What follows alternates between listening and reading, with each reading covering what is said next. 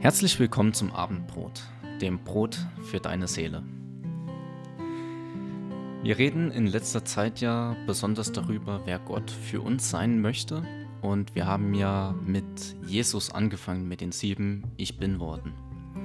Und nachdem wir alle sieben Ich bin Worte hinter uns gelassen haben, sind wir dann nochmal ganz zurück ins Alte Testament, in dem Gott sich zuallererst damit offenbart hat, indem er gesagt hat, ich bin, der ich bin. Und seit kurzer Zeit reden wir konkret darüber, wie sich Gott dann im Leben einiger Menschen offenbart hat, wie sie Gott erlebt haben. Nachdem wir mit Abraham angefangen haben, und dann seinen Sohn Isaak letzte Woche behandelt haben, machen wir diese Woche wieder mit Josef weiter. Also dem. Nein, mit Jakob machen wir weiter. Wir machen zuerst mit Jakob weiter, dem Sohn von Isaak. Das erste, was mir dabei auffällt, ist, dass Jakob wieder wie sein Opa Abraham auf Wanderschaft geht. Also, wir hatten ja festgestellt, dass Isaak erstmal nicht das machen soll, was sein Vater Abraham machen soll, nämlich auf Wanderschaft gehen. Isaak soll wieder zu Hause bleiben. Und Jakob tritt dann in die Fußstapfen seines Opas. Er geht dann mehr oder weniger unfreiwillig wieder auf Wanderschaft. Richtig, also freiwillig ist er ja nicht gegangen. Ähm, freiwillig hat er sich nicht auf den Weg gemacht, der Jakob. Äh, wobei das so mit, mit Linie ja doch nicht so ganz hinkommt. Ähm, das waren ja Zwillinge, Jakob und Esau, wobei Jakob nicht so ganz der Erstgeborene und der Erste war, also mit dem die Linie sozusagen weitergegangen wäre, sondern äh, der Erstgeborene war ja Esau. Und damit fängt eigentlich die Jakobsgeschichte ja äh, tatsächlich an, dass ähm, Jakob sich quasi an die erste Stelle pusht und das äh, nicht mit legalen Mitteln, damit die Linie eben mit ihm weitergeht. Und das wird eben dahin führen, dass er unfreiwillig sich dann auf, auf die Wanderschaft machen wird. Ähm, das Ganze fängt damit an, dass äh, Jakob so zum ersten Mal mächtig auftritt ähm, als er das Erstgeburtsrecht von seinem Bruder sich sozusagen äh, ergaunert. Der, der Esau, das war der, der äh, mit den Schafen und den Herden unterwegs war und er kommt äh, mal müde äh, vom Hüten nach Hause und äh, Jakob ist eher der, der so zu Hause bleibt und ähm, hatte gerade gekocht und Esau hatte so einen Hunger und äh, Jakob kriegt ihn quasi dran und sagt also, ja, ich gebe dir gerne was zu essen, wenn du mir dafür dein Erstgeburtsrecht überlässt. Und Esau ist so kurzsichtig, das zu machen. Erste große Gaunerei von Jakob, von der wir in der Bibel lesen. Er kriegt tatsächlich den Segen dann auch. Ähm, hast du präsent, wie, wie er das hingekriegt hat, äh, sich den Erstgeburtssegen dann auch von seinem Vater Isaak zu ergaunern? Also seine Mutter hat eine ganz dramatische Rolle gespielt, denn Isaak hat gemerkt, es geht mit ihm zu Ende und er möchte jetzt seinen erstgeborenen Sohn segnen und hat ihn dann auf die Jagd geschickt. Und Während Esau auf der Jagd war, ging Rebekka dann zu Jakob und hat gesagt, ähm, Jakob, ich habe hier das Kalb schon für dich vorbereitet. Zieh dir ein Fell an und verhalte dich, als wärst du Esau und schnapp dir den Erst Erstgeburtssegen. Und so machen sie das tatsächlich. Ähm, Rebecca bereitet dann das Essen vor und Jakob geht zu Esau und sagt, hier, ich bin... Nein, Jakob geht zu Isaak und sagt, Papa, ich bin Esau, äh, segne mich jetzt. Und ähm, Isaak ist dann sehr skeptisch, weil er sagt, ja, er hört sich an wie Jakob, aber er fühlt sich an wie Esau und hat dann seine, ähm, er hat ihn ja betastet, weil Esau sehr behaart war und Jakob sehr glatt war. Und dann segnet aber Isaak tatsächlich den Jakob mit allem, was er hat. Er gibt ihm quasi dann den Erstgeburtssegen oder den Segen für den Erstgeborenen, genau. Und das hat eben nur funktioniert, weil Isaak fast vollständig blind war und sich einfach auf das verlassen musste, was er hm, noch wahrnehmen konnte. Ähm, ja, die zweite Gaunerei sozusagen im, im Leben von, von Jakob. Was da auffällt, ist, ist, dass er wohl ein Muster entwickelt hat, sich die Sachen, die er wollte, immer selber zu, zu erkämpfen und sich selber zu holen und äh, sich das, was er wollte, wohl auch äh, zu nehmen. Das, das zieht sich dann in seinem Leben irgendwie durch. Er hat das mit seinen Frauen auch gemacht. Er wollte unbedingt ähm, die, die Rahel haben und äh, musste um sie dienen, hat die Lea dann zuerst gekriegt, musste um seine Lieblingsfrau Rahel nochmal sieben Jahre bei seinem Schwiegervater arbeiten, immer also darauf äh, bedacht, das zu kriegen, was er will und musste oder hat sich immer dafür entschieden, selbst dafür äh, zu fighten und die Sache äh, in die Hand zu nehmen. So ist er auch zu seinem Reichtum gekommen. Äh, mit, ja, mit, mit List und Tücke, mit Betrügereien, mit Lügen, mit äh, so hintenrum, mit Stehlen. Er war wohl, war wohl immer so, der, der Jakob. So sich sein, sein eigener Herr. Eigentlich ist das überhaupt keine Beziehung zu Gott, die er, die er hat. Und äh, spannend, wie Gott auf, auf ihn äh, reagiert, ob Gott äh, ihn trotzdem, obwohl er so ist, wie er ist, äh, segnet oder wie, wie Gott damit, damit umgeht.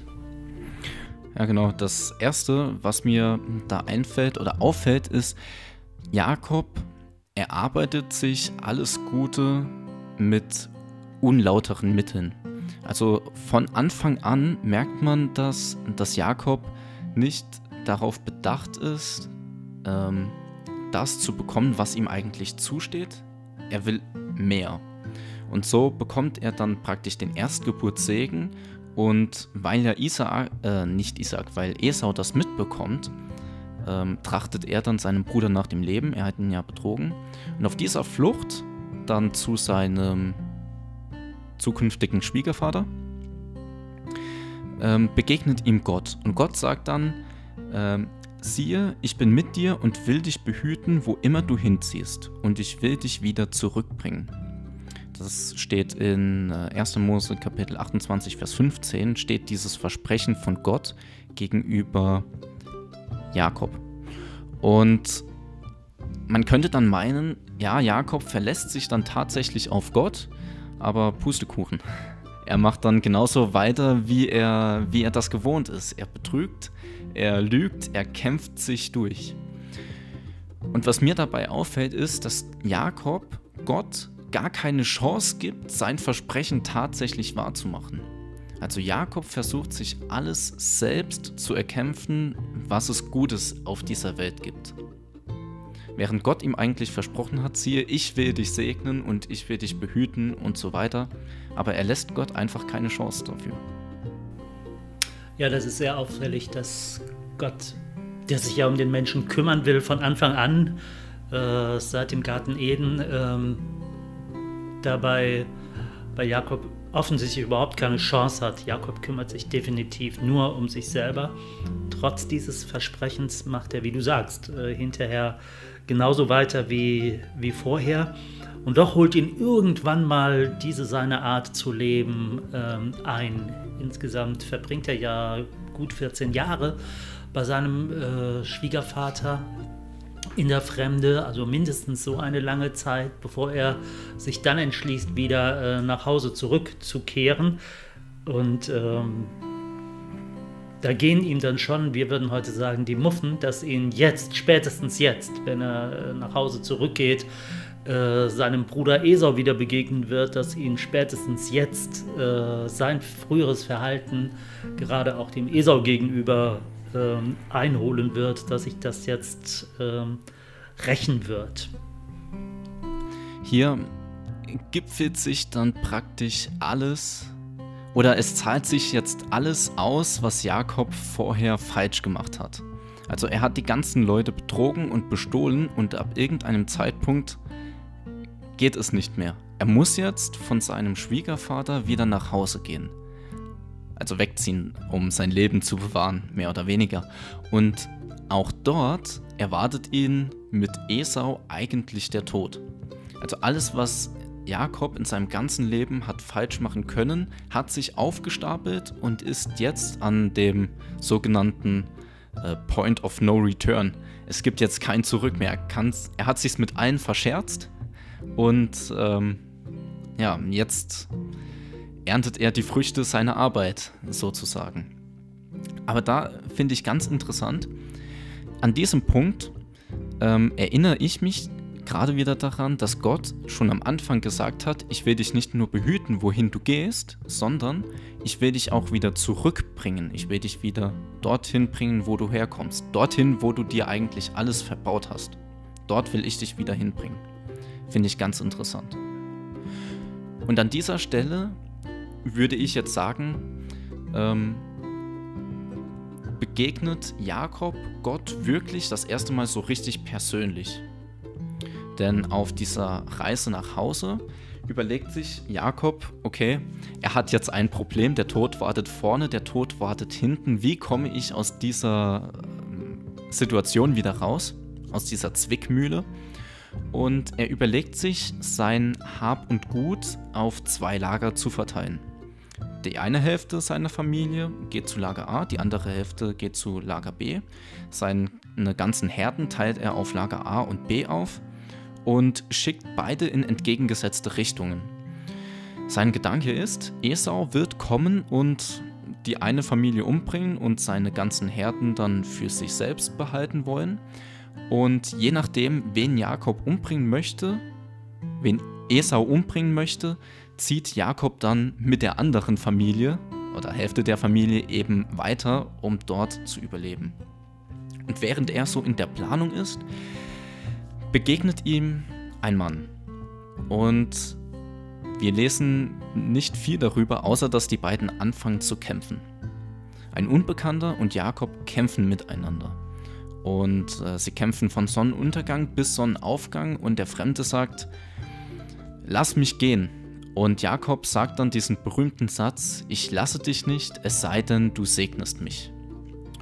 Und ganz interessant hier finde ich, dass der Segen dann darin sich äußert, dass dieser Fremde Jakob verstümmelt, sozusagen. Er haut ihm auf, die Oper, auf den Oberschenkel irgendwo und auf die Hüfte und Jakob muss dann sein restliches Leben lang humpeln. Und das ist dann der Segen, den er von Gott bekommt. Eine Verletzung, die er dann sein Leben lang mittragen muss. Ja, und er wird so quasi zu einem äh, Gezeichneten von Gott, wenn man das so sagen kann.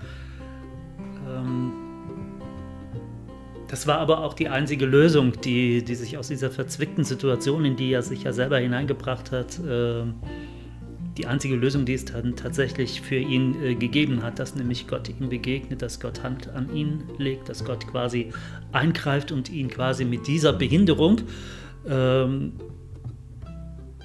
segnet, in Anführungszeichen vielleicht äh, gesetzt, aber tatsächlich äh, in einer solchen Art und Weise Hand an ihn legt und ähm, ihn dann auch tatsächlich auszeichnet mit einem neuen Namen. Er sagt ja dann zu, zu Jakob, du sollst diesen Namen Israel von jetzt an äh, tragen. Israel, das heißt auf Deutsch äh, Gotteskämpfer, also einer, der tatsächlich mit Gott äh, gerungen hat oder Gott mit ihm, der äh, es vielleicht gerade darin auch erlebt hat, dass Gott der Stärkere ist, am Ende doch der Stärkere auch, auch bleibt und äh, der ist, der ähm, letztlich ähm, auch aus Tod und Verderben, aus ausweglosen Situationen heraus äh, wirklich rettet und äh, sich tatsächlich auch herausfordern lässt, um einen Menschen zu segnen.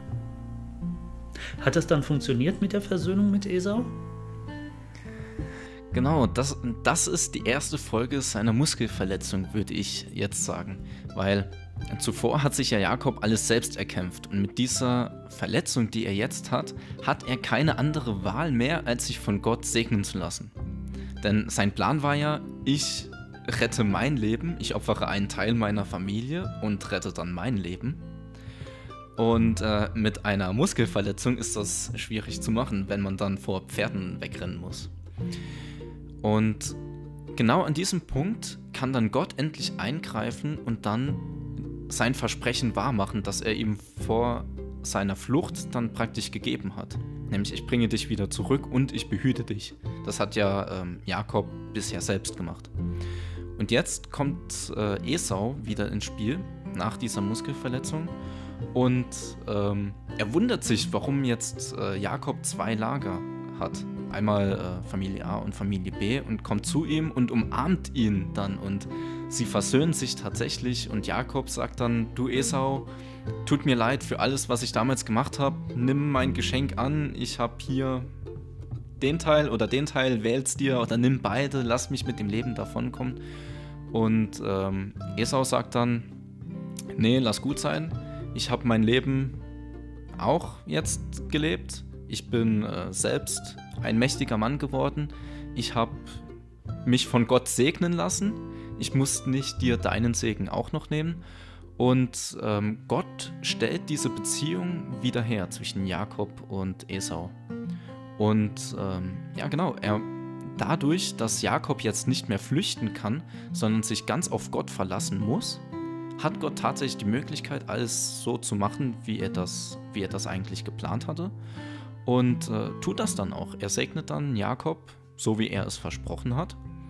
Und ähm, er bringt ihn wieder zurück, stellt diese Beziehung wieder her. Und diesmal kämpft nicht Jakob für sich, diesmal kämpft Gott für sich.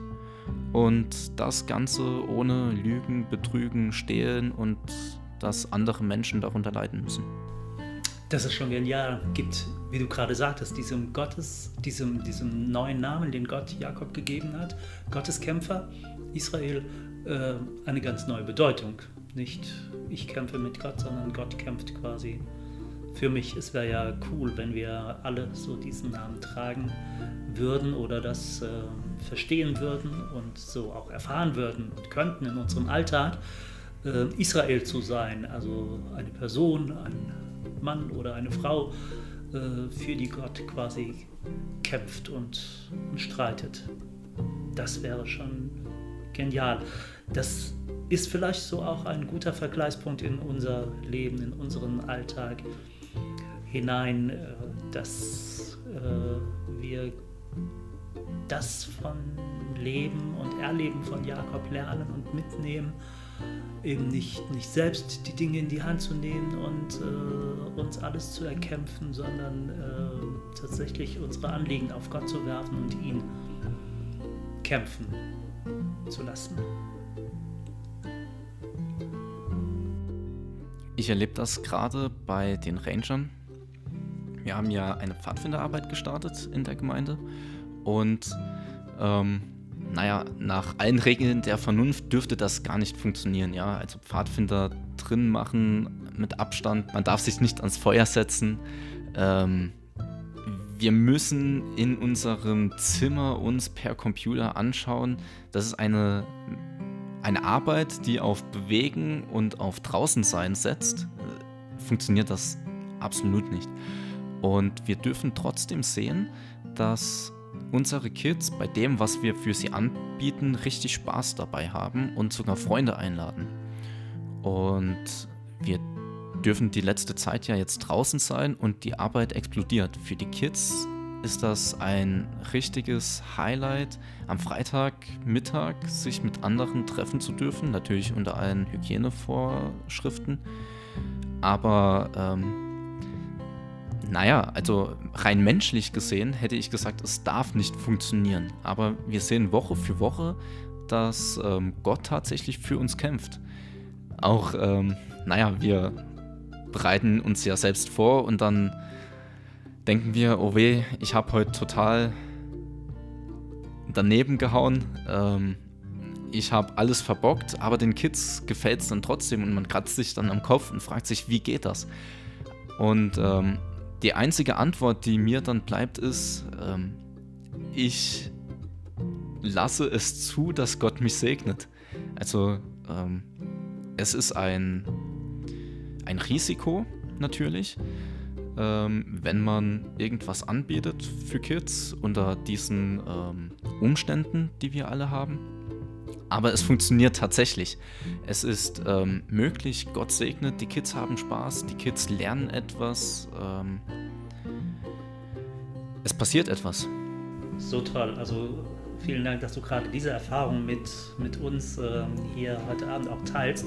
Das ist so genial. Erfahrungen, die wir ja alle tatsächlich machen können. Und äh, Dominik und ich wünschen dir jetzt, der du uns zuhört gerade, dass du ganz viele solcher Erfahrungen in deinem Leben auch machen kannst. Und wir möchten dich wirklich dazu ermutigen, dass du Gott äh, die Chance gibst, für dich streiten zu können, dass du ihm das einfach ähm, erlaubst, dass du Vertrauen aufbringst, dass du äh, zu ihm gehst und ähm, mit deinen Anliegen einfach vor ihn trittst, dass du ähm, wirklich bereit bist, äh, das Heft auch aus der Hand zu nehmen und dass du auch offen dafür bist, äh, die Dinge so äh, zu nehmen und zu bekommen von ihm, wie er sie äh, für dich einfach auch tun und machen möchte. Hab wirklich äh, das Vertrauen, dass er auch für dich kämpfen will und dass er auch dir in deinem Leben, da wo immer du stehst, was immer du gerade tust oder denkst oder wo du am Falten bist, dass er dir darin tatsächlich auch Siege geben möchte. Wir wünschen dir von ganzem Herzen Gottes Segen für dein Leben, für deinen Glauben und äh, in deinen Kämpfen viel, viel Mut und Kraft und dass du Gottes Stärke auch an diesem Wochenende und in den nächsten Tagen erleben wirst. Lass dich segnen mit einem Satz aus der Bibel, der im ersten Kapitel des Buches Josua steht. Ich will dich nicht verlassen, spricht Gott, noch will ich von dir weichen. Das wird Gott definitiv nicht tun, denn Gott ist ein Gott, der seine Versprechen hält. Und das macht er auch in deinem Leben. Bis nächste Woche zum Abendbrot.